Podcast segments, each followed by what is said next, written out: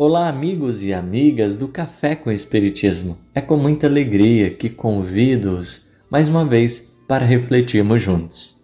No episódio de hoje, continuaremos as nossas reflexões a respeito da pergunta 926 de O Livro dos Espíritos, em que os benfeitores celestes nos chamam para pensarmos a respeito das nossas necessidades.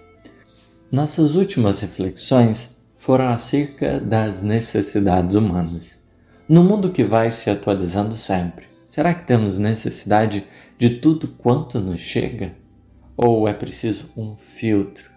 Muitas vezes, no paradigma da felicidade, compreendemos que o, nos torna felizes, nos deixa felizes atendermos aos nossos desejos. No entanto, criamos nessa perspectiva um clima de dependência.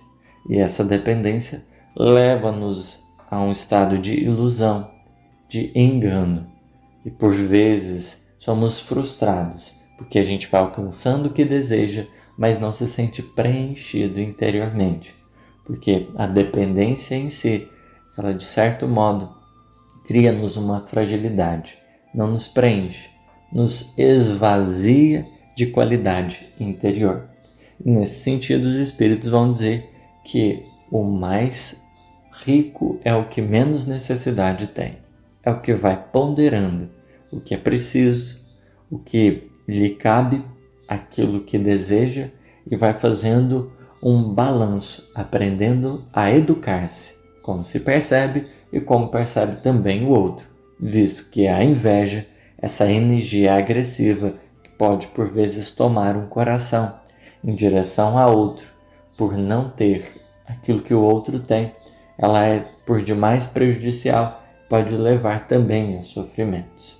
De tal modo, encontrar o equilíbrio interior é indispensável, porque nós temos cada vez mais nos tornado dependentes dos nossos desejos e tido dificuldades com aquilo que os outros possuem. E nesse universo de conflitos que a gente fica, os espíritos nos direcionam o olhar para a gente pensar num ponto muito importante. Invejais os gozos dos que vos parecem felizes do mundo. Sabeis, porventura, o que lhes está reservado? Se os seus gozos são todos pessoais, pertencem eles ao número dos egoístas. O reverso então virá deveis de preferência lastimá-los. Deus algumas vezes permite que o mal prospere, mas a sua felicidade não é de causar inveja, porque com lágrimas amargas apagará. Quando um justo é infeliz, isso representa uma prova que lhe será levada em conta se a suportar com coragem. Lembrai-vos destas palavras de Jesus: Bem-aventurados os que sofrem pois que serão consolados. Nesse sentido, nós reconhecemos os Espíritos nos alertando para essa forma de perceber o mundo, para essa maneira de entrar em contato com o mundo à nossa volta. Porque a gente observa o outro, o que ele possui materialmente e pode nos surgir esses sentimentos que dizem respeito há um interesse no que o outro tem. É, e aqui compreendamos que a inveja, enquanto princípio, ela é uma força da vida, porque ao observarmos no, os outros, a gente naturalmente vai traçar referências entre o que o outro tem e o que a gente não tem. A questão da inveja é a agressividade que é acrescida a ela, onde muitas vezes a gente gera um quadro de perturbação interior por causa que nós não estamos no patamar material, por exemplo, que o outro está. É aí que as coisas ficam complicadas. Olhar o que os outros têm, interessar-se é natural, mas a agressividade, a perturbação, de certo modo, é que vai trazendo é, complicações para a nossa alma. E os espíritos vêm nos alertar que essa felicidade, essa aparente felicidade, muitas vezes é amarga. Uma criatura que esbanja, que simplesmente vai atendendo os seus desejos, pode ficar escrava de, de si mesmo, desses impulsos, não tendo condições de governar a própria vida.